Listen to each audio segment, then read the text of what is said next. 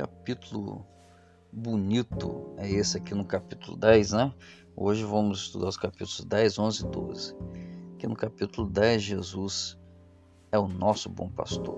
Como nosso bom pastor, o que ele, o que ele faz? Ele nos conhece individualmente, ele quer nos guiar. Suas intenções conosco são puras.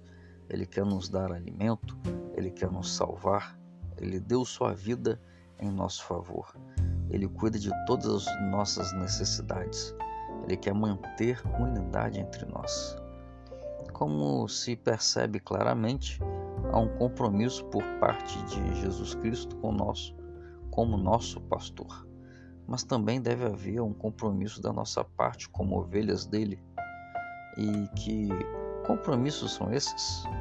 Devemos ouvir a sua voz, ou seja, estar atentos e familiarizado com seus ensinamentos. Devemos conhecê-lo. Isso significa que devemos manter um relacionamento de amizade com ele.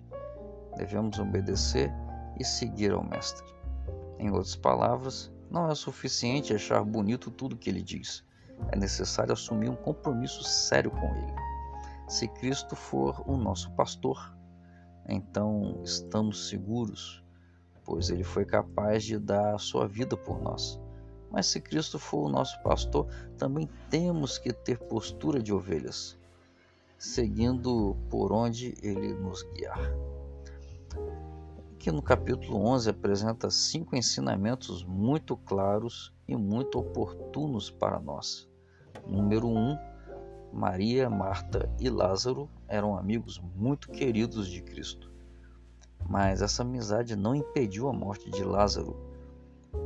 Isto me ensina que eu posso ser amigo de Cristo, mas isso não vai impedir a minha morte. E também não pode impedir a morte dos meus amigos, familiares ou pessoas queridas. Segundo o ensinamento, Jesus Cristo nunca está atrasado.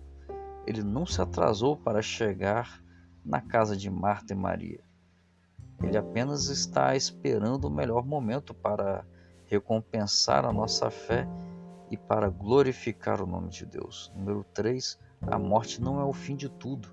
A morte é apenas uma pausa entre o descanso e a ressurreição. Você pode conferir isso aqui no versículo 11. Ensinamento número 4. Cristo é a ressurreição e a vida. Quem crê nele pode até morrer, mas ressuscitará para a vida eterna. Ensinamento número 5. Jesus Cristo é sensível às nossas dores, aos nossos sofrimentos. Ele chora com aquilo que nos tira a paz, com aquilo que nos tira a nossa alegria. Aliás, o verso 35 diz: Jesus Cristo chorou, mostrando a sensibilidade à humanidade de Cristo. É um fato marcante e interessante nessa leitura. Enquanto Jesus está interessado em devolver a vida para Lázaro, Sabe o que sacerdotes e fariseus estão preocupados? O que estão fazendo? Estão preocupados em tirar a vida de Cristo. Estão preocupados em matar Cristo. Aqui, entre os versos 47 e 54, você pode perceber isso aí. No versículo 53 diz assim: Desde aquele dia resolveram matá-lo. Mas vamos ficar melhor com a lição Vamos ficar com a lição mais bonita para hoje. É, que é o seguinte: Jesus é sensível às nossas dores, aos nossos sofrimentos. Ele chora quando choramos, se entristece quando estamos tristes e fica feliz com a nossa alegria. Por isso confiemos. Chegará um momento em que ele colocará um fim definitivo à morte e à tristeza. Precisamos esperar e nos prepararmos para quando esse dia chegar. Capítulo 12 de João tem cinco cenas notáveis e eu quero resumi-las aqui. Número 1, um, Maria demonstra humildade e gratidão ao ungir os pés de Cristo, enquanto que Judas demonstra falsidade e hipocrisia, sugerindo que o perfume derramado deveria ser vendido para então pegar o dinheiro e dar aos pobres. Judas não estava dizendo isso porque era sensível aos pobres. Nada disso. É porque dessa forma haveria mais dinheiro para ele roubar mais. Número 2. Alguns sacerdotes tramam a morte de Lázaro, aquele que havia sido ressuscitado no capítulo anterior. E por que querem a morte de Lázaro? Porque a vida de Lázaro era um forte testemunho do amor e do poder de Cristo, e os sacerdotes não queriam perder o controle sobre o povo. Número 3. Jesus Cristo faz sua entrada triunfal em Jerusalém, sendo aclamado por muita gente do povo. Enquanto isso, os fariseus sentem inveja, sentem ciúmes porque as pessoas cada vez mais seguem ao Messias.